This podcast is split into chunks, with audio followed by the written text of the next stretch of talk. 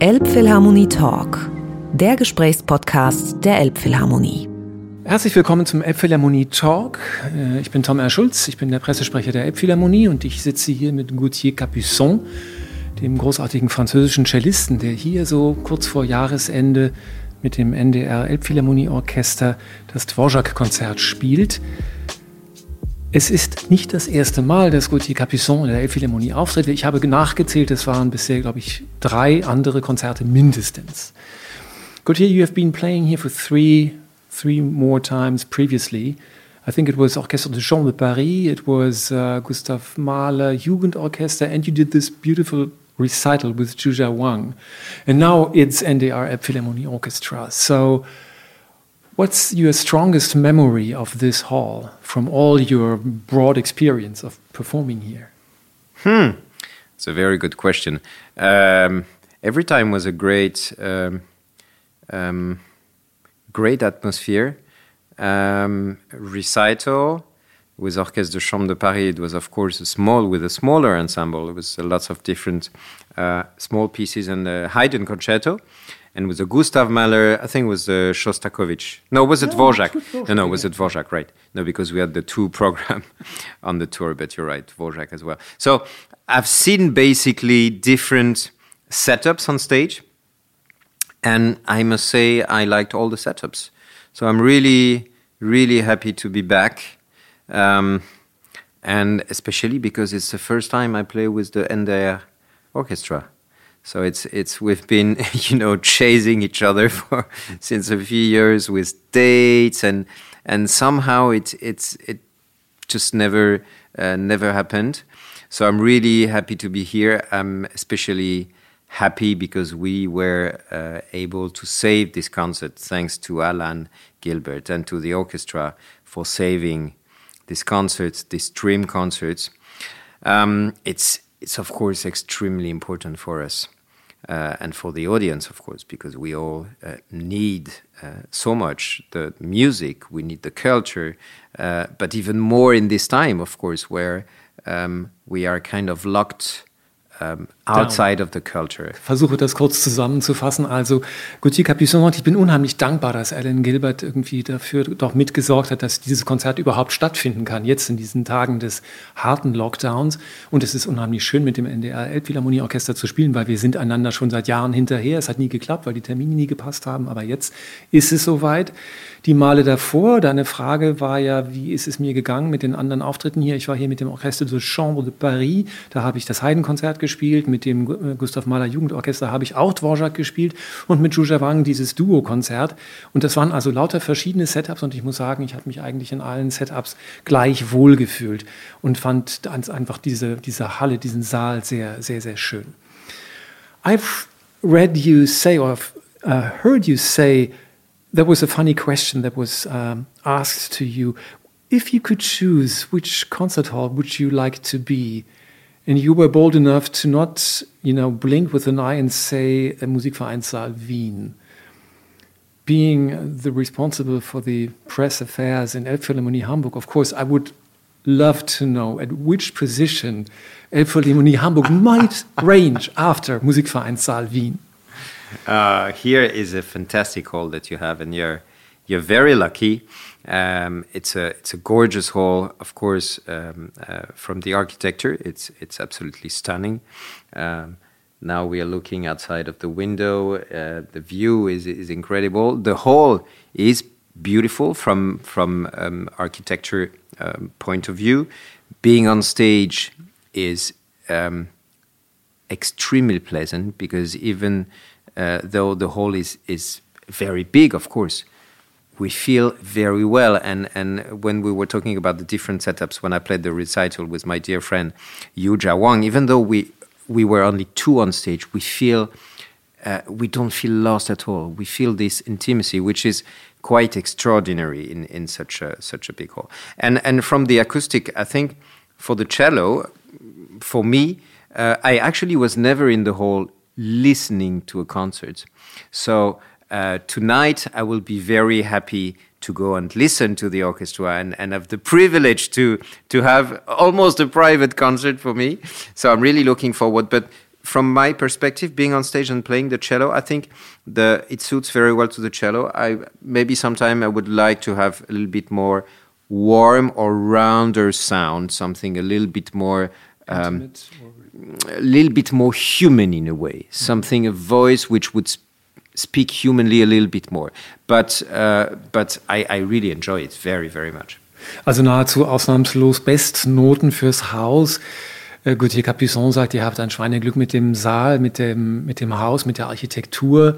Auch auf der Bühne zu sein, in diesem sehr besonderen Setup, ist total toll, weil selbst in der Duo-Situation mit Zhuja Wang war es eigentlich überhaupt nicht, dass man sich verloren gefühlt hätte auf dieser großen Bühne, weil der Saal einfach so intim wirkt.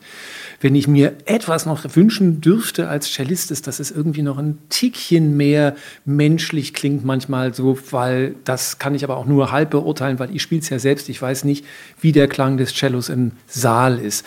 Ich kann nur sagen, ich habe die Generalprobe gehört und es klingt fast, als wenn dieses Cello ja mit so einer Art Naturverstärker ausgestattet wäre, weil es einen, einen wirklich monströs tollen, großen Klang hat. Dieses Goffriller, es ist ein Goffriller Cello von 1701, ein wirklich fantastisches Instrument, das doch sehr, sehr viel Wärme bringt. So I can I can um, solace you in so far as there is a lot of warmth coming from the instrument. You know, even, good. I'm glad to hear that. Even if the hall is empty, almost empty yeah. right now. It's, yeah, it's, it's, it's also very interesting in this uh, in this period playing in in empty halls. Of course, we're used to playing in empty halls when we do uh, rehearsals, but as a concert, when we do this kind of stream concerts, to play first, uh, of course, the relationship with no audience is very interesting because it's not like doing a recording. When we do a recording, of course, we very much focus on on on what we do, of course, artistically the music, but we focus on the mics basically,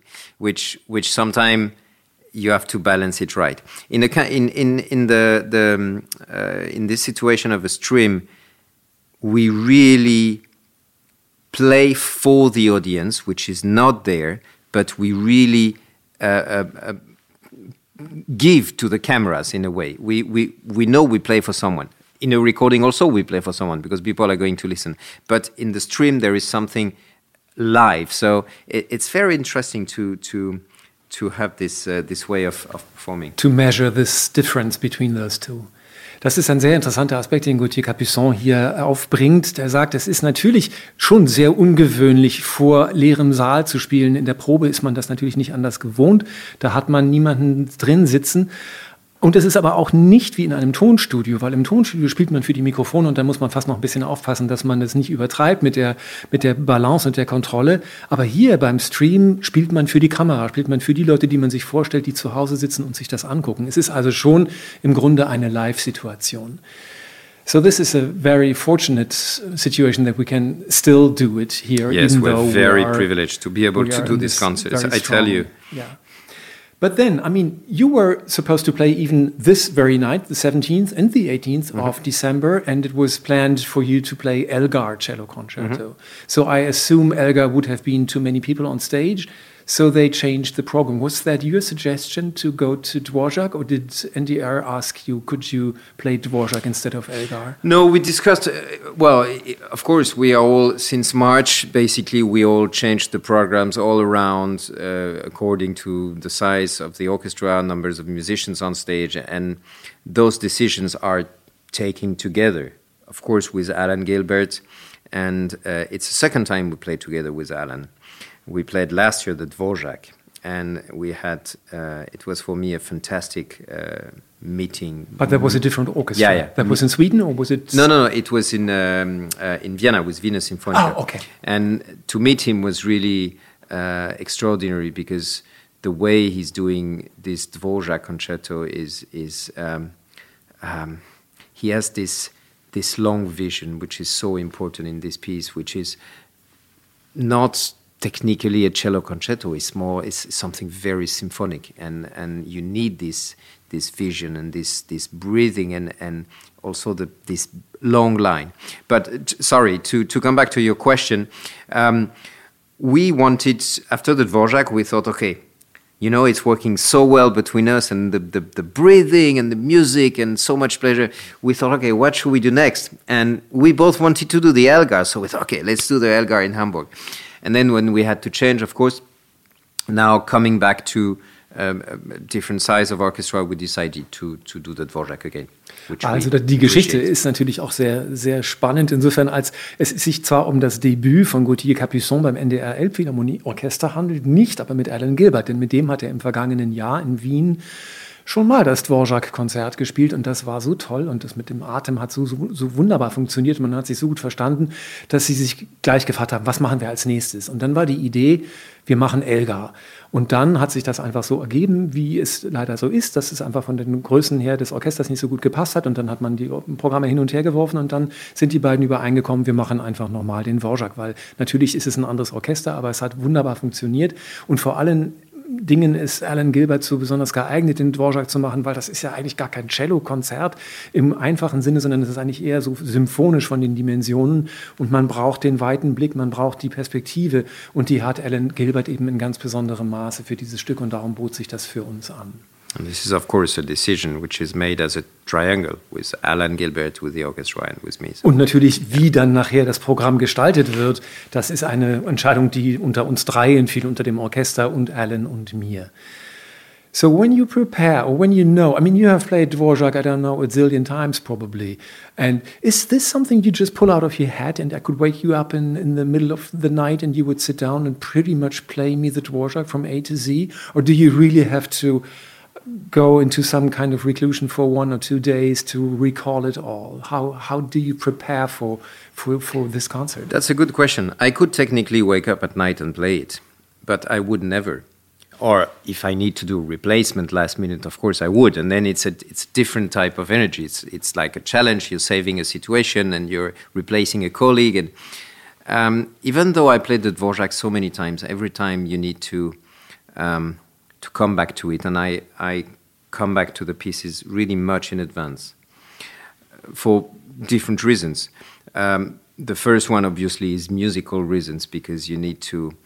Um, every time it's it's it's it's going on a, a journey together, at the concert, of course, but with the piece, and every time you understand different things, you you you search, you sometimes you find, you think you find something, sometimes you don't, sometimes and and and the the story, the personal story you have with the piece is that's why we always say a life is not enough.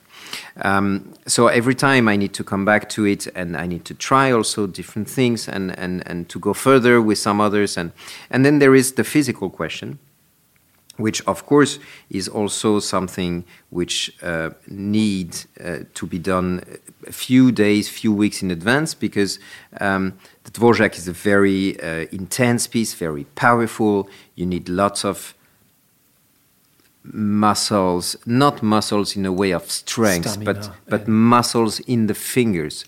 If, for example, I play for two weeks Haydn cello concerto, and then I play the Dvorak, or the Shostakovich or a piece which which is is more demanding physically.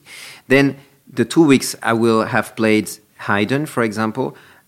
I will use different muscles in a way because it's not the same. It doesn't mean it's easier. It's just not the same way of playing, of being involved on the cello, um, and and therefore that's why I need to come back to it a few weeks before to slowly train also the fingers and those little muscles because we are like uh, um, um, sports sport people. We we need to be extremely careful with our hands. Yeah, athletics with our hands, with our body, with our arms, and and you need to do it slowly. Otherwise, you take big risks to hurt yourself.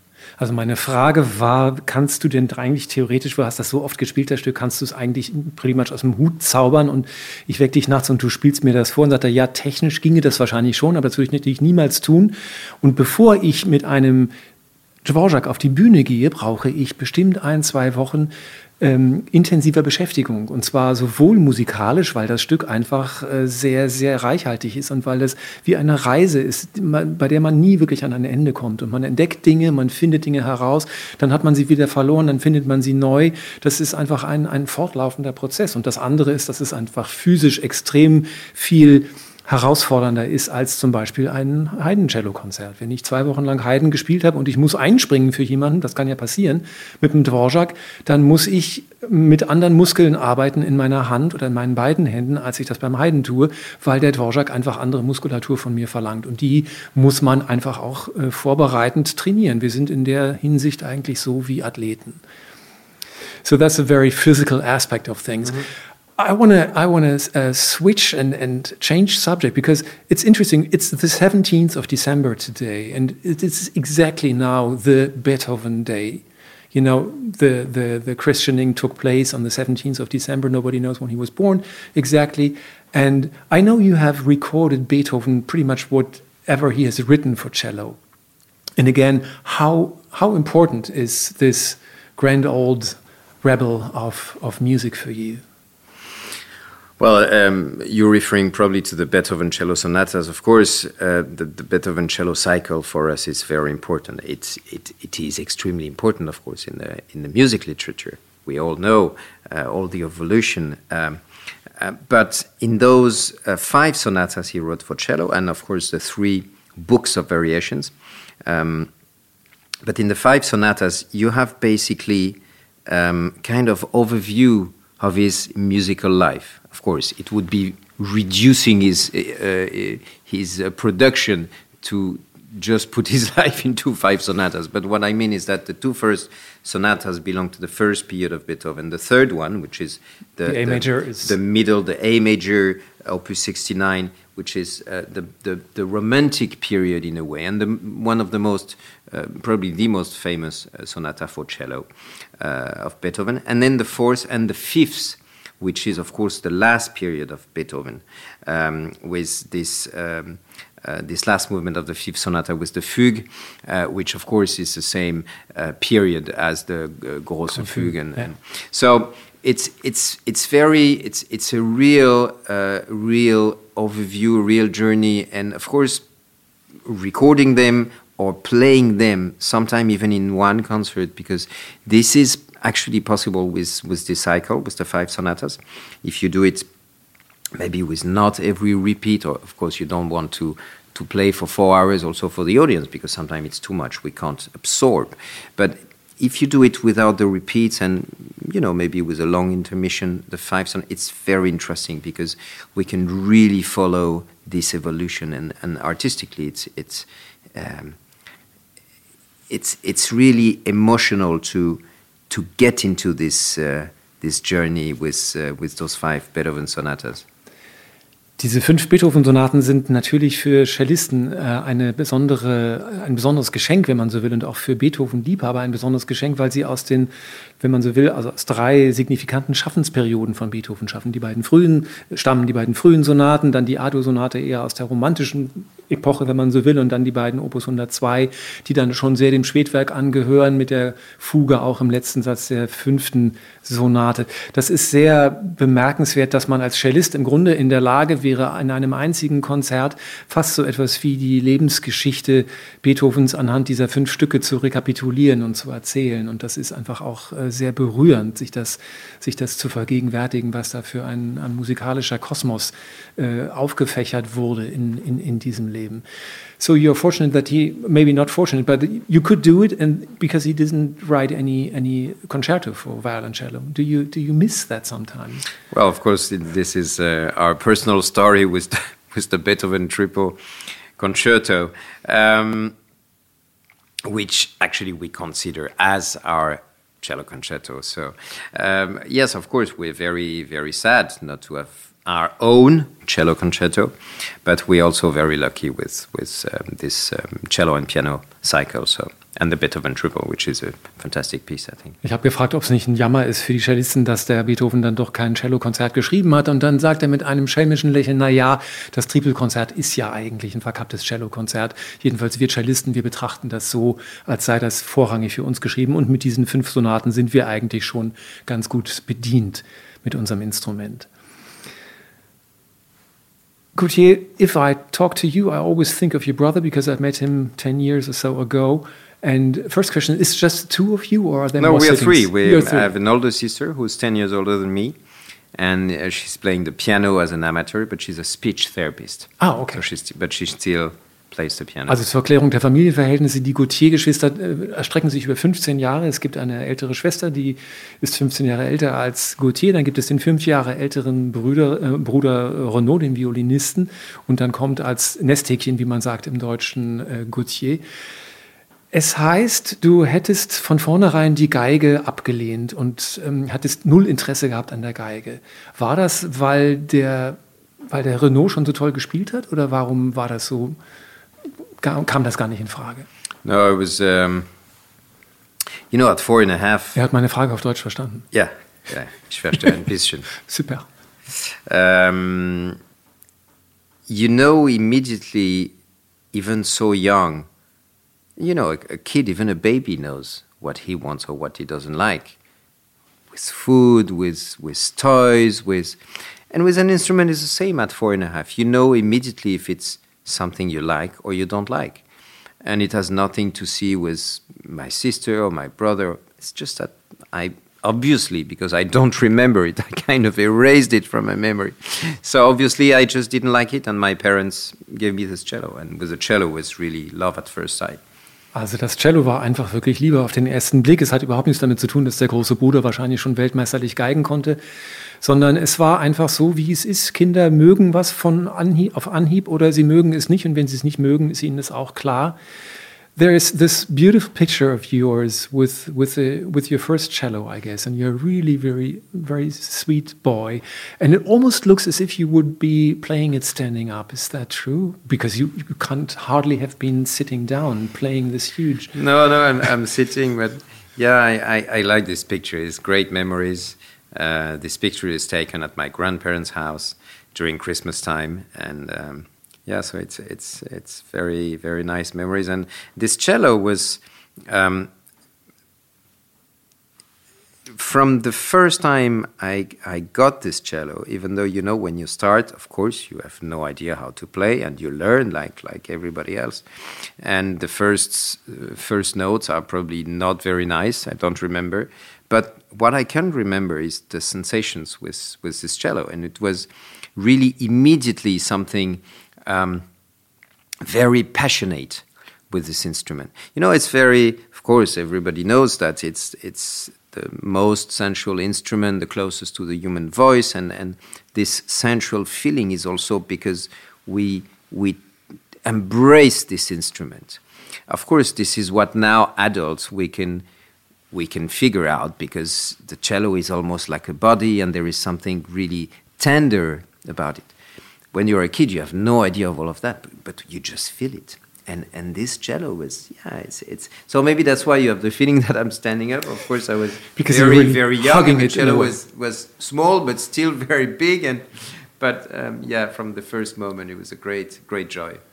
And that was then when you were five, five and yeah, some four months. and a half. Yeah. yeah. Ich habe äh, Gauthier angesprochen auf ein Foto, was man irgendwie im Netz finden kann äh, oder in einem kleinen Video gibt es das. Da kann man ihn sehen, wie er wirklich als sehr kleiner Junge mit einem Cello dasteht und er sagt, ja, das ist, äh, ich habe das Foto sehr gern, es ist in, im Haus meiner Großeltern aufgenommen worden und das ist einfach so, dieses Instrument hat mich von vornherein gepackt und jetzt als Erwachsener kann man sagen, klar, das Cello ist eben von seinem Ambitus her, vom Tonumfang der menschlichen Stimme am nächsten, es hat was sehr Sinnliches, man kann es umarmen, man hält es so mit beiden Händen fest und als Kind macht man sich das nicht klar, aber es war ganz bestimmt der ursprüngliche Impuls, dass ich es einfach haben wollte. Und wenn du meinst, das sieht aus, als wenn ich da stünde, nein, ich habe schon gesessen, aber ich habe es halt wirklich so festgehalten mit beiden Armen, dass es vielleicht so aussieht, als wenn ich gestanden hätte. Gauthier, you have recorded so many beautiful music from the um, basically from the 19th and some from the 18th century, and very, very little so far from the 20th century and the 21st century, um, not to, to forget about that. At least in the in the in the CD market, I couldn't find much of this. So, still, you are very much into it, and you have many good uh, composer friends. And I wonder how is there is a, something like a little gap between. I think what, what I would love to hear more from you also sometimes would be something like Thierry Escaich or, you know, Les yeah, that, that's, that that's stuff, funny you what know? you say because you're right. In the uh, in in all my recordings, there is not many uh, many recordings of the 21st century. which is an important part of my life because I, I play a lot of uh, contemporary music. Uh, for example, Henri Dutilleux is one of the concerto I play the most. I did record the Lutosławski cello concerto as well. Oh, okay. uh, but the Dutilleux, we're talking about recording it since a few times, and it's it's uh, it wasn't done yet. But um, and I do one or two uh, commission every year. Um, one um, one was my cello class every season. Um, and uh, we had Bruno Mantovani, we had uh, uh, um, Richard Dubugnon. Uh, Richard Dubugnon just wrote a double concerto for Jean-Yves Thibaudet and I Nice. two years ago, which is a fantastic piece. Uh, really phenomenal, and that we're going to play more. We're also talking about recording it, so maybe you will see that. Um, you're talking about Thierry Escaich. We have a big project together in two years uh, with Boston and Leipzig and Andris Nelsons. Oh, nice. Uh, Lera Auerbach. There is also Danny Elfman, who's another American composer, Movie uh, composer also, fantastic yeah. movie music um, uh, composer. Even Bryce So- Dessner, I read. I mean, Bryce. Bryce Dessner, we wrote, we, we worked together. He wrote a beautiful piece for my cello class, uh, a beautiful piece for seven, uh, seven cello, uh, which is called The Forest. And he was inspired um, um, just after the, uh, the, the, the fire at the Cathédrale Notre Dame in Paris. It's a very moving piece um, with an, an ancient um, um, melody from. Uh, uh, from the first school of music, actually, in, in the some- cathed- in the cathedral. It's a beautiful piece. So I, I, I work a lot with contemporary uh, composers because um, I think the two there are two reasons for that. The first one is um, because I think we are extremely lucky to be able to to work with the composer. There's so many composers. Most of them we're playing are are dead since hundreds of years, sometime, and um, we all dream to to call them, to work with them. To I had the privilege to work with Henri Dutilleux for so many years, and and well, we think of him now.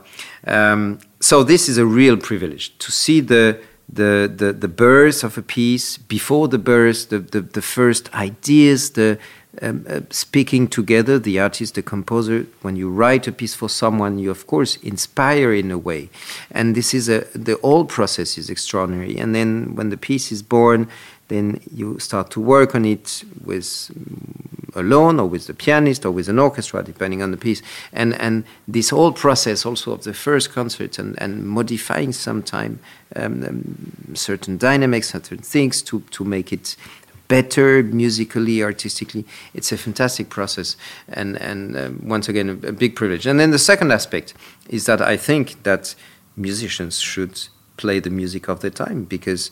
Um, it's it's it's really a, a circle that we we we are all um, we all contribute to that. So the the the instrument makers making instruments. Of course, I play on the cello of 1701, but we have fantastic makers today. We need them to to to make those beautiful instruments that we can play the music, and then we need the composers also that we can play. We we we are all um, um, doing this this music together. So I think it's it's it's very important.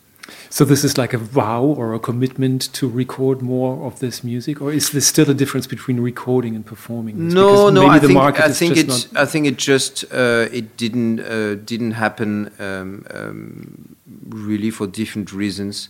Uh, but you're right. It's actually very very surprising. So I will change that in the next years. Very good. Thanks to you. Ich, ich hatte angesprochen mit, mit Gauthier Capuçon, dass es eine gewisse Di- Diskrepanz gibt, dass es auf der einen Seite von ihm eigentlich fast nur Aufnahmen gibt mit Musik des 19. Jahrhunderts und des 18. Jahrhunderts vielleicht noch, aber dass die zeitgenössische Musik, die 20. Jahrhundert, 21. Jahrhundert Musik gar nicht wirklich äh, greifbar ist von ihm. Gleichzeitig weiß man, dass er sehr, sehr viel mit zeitgenössischen Komponisten arbeitet und er hat mir erzählt, ja, ich ge- gebe jeden, jedes Jahr zwei Kompositionsaufträge raus.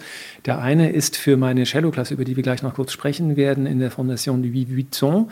Das andere sind einfach auch Solowerke und es gibt eine ganze Reihe von Stücken, die ähm, eigentlich lange schon darauf warten, dass ich sie endlich aufnehme und Er hat mir jetzt eben am Ende fast versprochen, dass er mehr zeitgenössische Werke aufnehmen wird in Zukunft, weil es einfach dran ist und weil es auch wichtig ist für die Musik, dass man die Musik der Zeit spielt. Nicht nur deswegen, weil es schön ist für Instrumentalisten, wenn sie mit dem Schöpfer des Werks im Austausch sein können, darüber, wie sie bestimmte Stellen sich vorstellen und wie man sie spielen sollte, sondern auch, dass es einfach eine Verantwortung ist, in der Zeitgenossenschaft, die man hat gegenüber den Komponisten, gegenüber den Interpreten und auch gegenüber den Instrumentenbauern.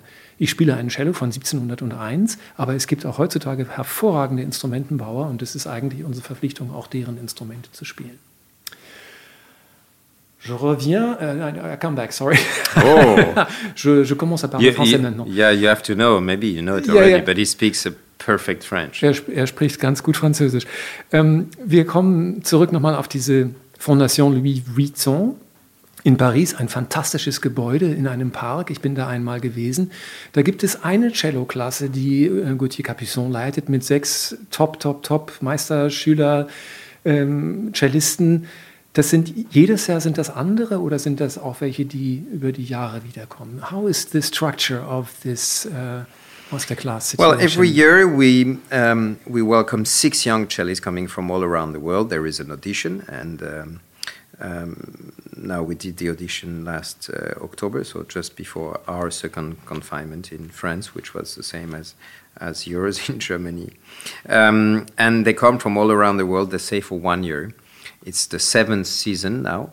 They say for one year.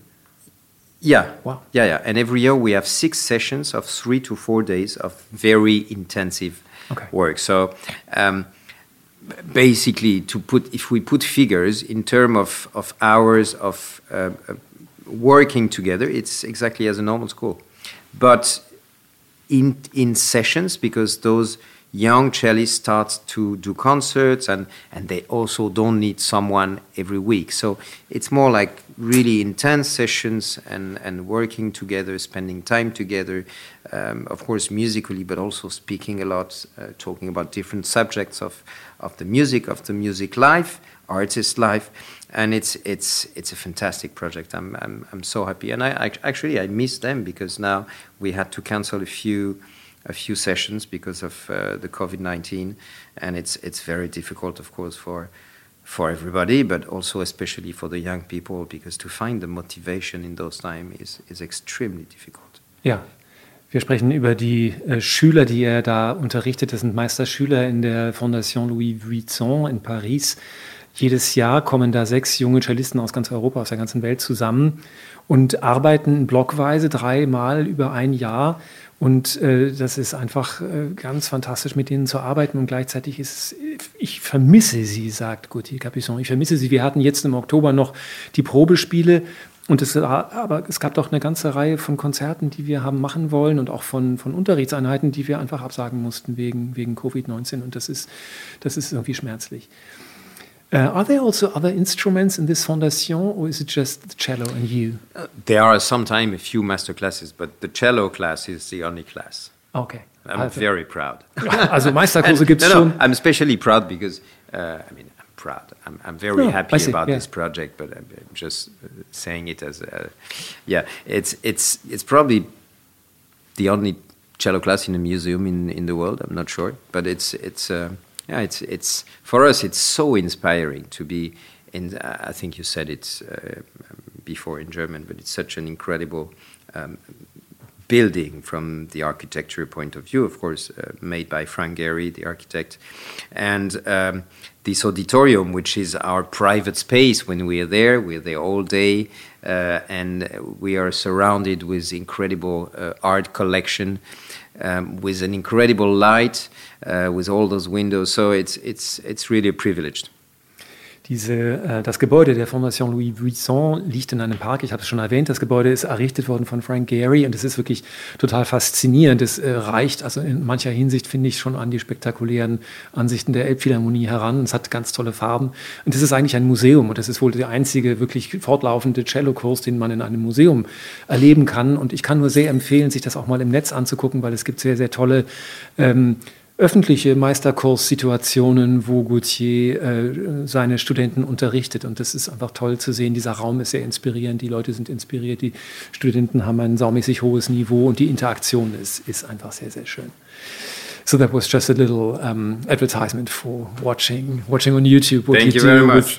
in for, the in thank the you for them because that's also one um, one part of, of it is also to present them and that's why we do those uh, public concerts filmed streamed and masterclasses also to, to present it to a larger audience. And uh, it's it's important to help them to to rise and, and, and to be known. Klar, wir streamen das natürlich auch, um die jungen Cellisten gleich schon ein bisschen bekannter zu machen und ihnen eine Plattform zu bieten, wo sie sich präsentieren können.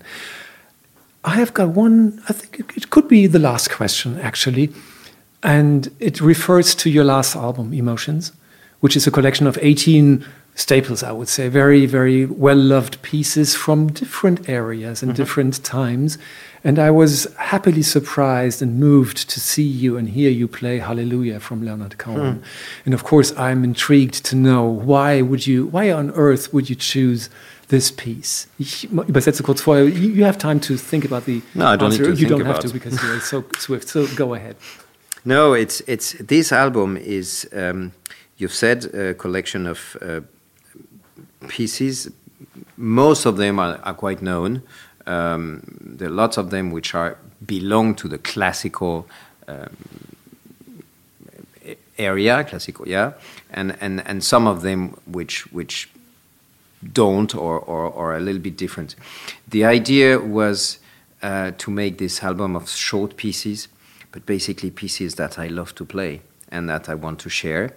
Um, that's one part. The second is some pieces which are not wrote, which are not. I'm sorry, I'm tired. Which are not written for the cello, and that I wanted to play since many years. Um, so this um, Enigma variation, Nimrod, is a piece that since many years I'm dreaming to play it, and I can hear it on the cello. Totally. Uh, L'hymne à l'amour from Edith Piaf uh, Adagio d'Albinoni. It's it's you know it's all those pieces that we all love, and and I, you know, I want I wanted to play them on the cello, and. Um, and that's why I asked my my uh, colleague, uh, my Jérôme Ducrot, pianist and composer, who's my my oldest musical friend. We played together since I'm 14 years old, oh, so nice. it's many years. And uh, he the arrangements he's done are really incredible and and I'm very happy because he you know when you know someone it's like the the, the how you you work with a composer to make an arrangement is very is very delicate in a way because um, you need to respect of course the composer what he wrote but you need to know the person for whom the instrument, of course, but the person for whom you, you do it. And anyway, to answer your question about Alleluia, uh, actually, I was making it long to, to think while I was speaking. Oh, beautiful. No, no, I'm kidding. so, Alleluia is a piece that is a song that I know since many years. And it's also a piece that I wanted to play on the cello. And I was always moved not by the version of Cohen, but by the version of Jeff Buckley. And, like everybody. And of course, there are many different uh, words in this in this song, different version, different. But of course, this theme, but this voice of Jeff Buckley, when when we hear him, when you know this, his story, the story of his life, when you hear him uh, um, sing, and there is this um, extremely touching, sensible, vulnerable, fragile voice, which which really goes to my heart.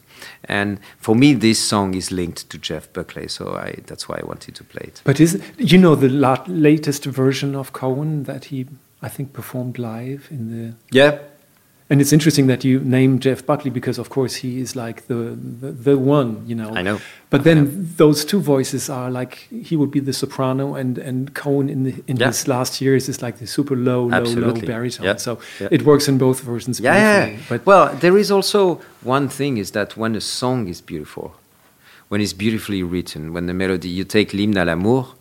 Uh, of course, we know Edith Piaf, but very few people know that it was written by a classical trained pianist, Marguerite Monnot, who was a totally classical pianist. And also that's that's why also this song is is very famous because it's just a gorgeous song. Wir geraten hier ganz wunderbar ins Plaudern über dieses Album äh, Emotions, 18 äh, Songs aus verschiedenen Epochen. Das sind Stücke, die ihm allen sehr am Herzen liegen, aber es handelt sich auch um Stücke, die Gauthier Capuçon immer auch auf dem Cello hat spielen wollen, obwohl sie natürlich eigentlich gar nicht fürs Cello komponiert sind. Und er hat einen ganz alten Musikerfreund, Marcel Ducrot, Jérôme Ducrot. Jérôme Ducrot, ein, ein Pianist und Komponist, mit dem er schon zusammenspielt, seit er 14 Jahre alt ist. Und Jérôme hat ihm diese Arrangements geschrieben und er hat gesagt, das ist eine große Kunst, sowas zu arrangieren wie eben Halleluja oder à l'amour von Edith Piaf, Stücke, die äh, so stark verbunden sind, natürlich ursprünglich mit den Urhebern, aber gleichzeitig muss man dem Original gerecht werden und man muss aber auch dem Menschen gerecht werden, der es jetzt in diesem arrangierten äh, ähm, Setting spielen möchte. Das andere, was äh, Gauthier Capuçon sagt, ist, ich habe eigentlich dieses Halleluja-Lied, äh, das du ansprichst, vor allen Dingen von Jeff Buckley im Ohr. Diese unglaublich zerbrechliche, herrliche Version von ihm. Und wenn man sich eben die Lebensgeschichte von Jeff Buckley ver, äh, vergegenwärtigt, was das für eine Poignancy hat, auf Englisch gesagt, also für, ein, für eine stille Wucht eigentlich entfaltet. Und Gleichzeitig zu wissen, Leonard Cohen hat das ja auch ganz spät noch auf seinen letzten Tourneen gesungen mit seiner immer tiefer werdenden Stimme und diese beiden kontrastierenden Stimmen passen irgendwie und rahmen dieses Stück Halleluja auf wunderbare Weise ein, weil einen guten Song kann man eigentlich äh, in jeder Stimmlage letzten Endes singen, nur da sind es eben die, die beiden Extreme. Talking about the, the, the Hymne à l'amour, I don't know if you've seen the, the video. We've done a video video clip kind of oh, in, in, on the Eiffel Tower, and that was a, a actually a very um, yeah really like like a present to be able to first of all we, we were we filmed on the Eiffel Tower just after the first confinement. So the Eiffel Tower was still closed to visitors and we you were did all for yourself? Yeah it was magical. For a few hours.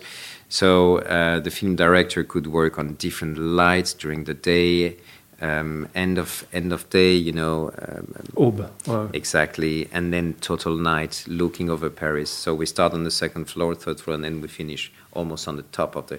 It, it was a, a really a, a incredible experience to be uh, playing there on top of the Eiffel Tower and looking over Paris, and it was gorgeous. Somebody so would, you, you, can check on. Somebody on, would call you lucky bastard for this because yeah, it's exactly, really, absolutely, really, absolutely. really amazing. ähm, Gauthier weist mich noch auf eine, äh, ein Video hin, was ich noch nicht gesehen habe von ihm. Und zwar gibt es von der Hymne à l'amour von, von Edith Piaf, die er gespielt hat, ein, ein Video, das er im Eiffelturm aufgenommen hat. Und zwar zu Beginn des ersten Lockdowns, als der Eiffelturm zu war. Und sie durften dort drehen. Und es war kein Mensch dort. Und sie haben einfach in der Dämmerung gedreht und im zweiten und im dritten Stock und den Fahrstuhl hoch und nachher ganz oben auf der Spitze des Eiffelturms Paris bei Nacht unter sich liegen haben und dann diese, diesen Song von Edith Piaf spielen fürs Video. Das war ähm, wahrscheinlich ziemlich unübertrefflich. Dear Gauthier Capuçon, cher Gauthier, merci, merci beaucoup merci pour la beaucoup. visite. Merci, merci beaucoup à pour vous. avoir pris le temps Ah, pour avec cette interview. Grand plaisir. Merci Avec- beaucoup. Et bravo pour votre français. Je suis très impressionné. À la prochaine. hein. À bientôt. Au revoir, à bientôt. Elbphilharmonie Talk, der Gesprächspodcast der Elbphilharmonie.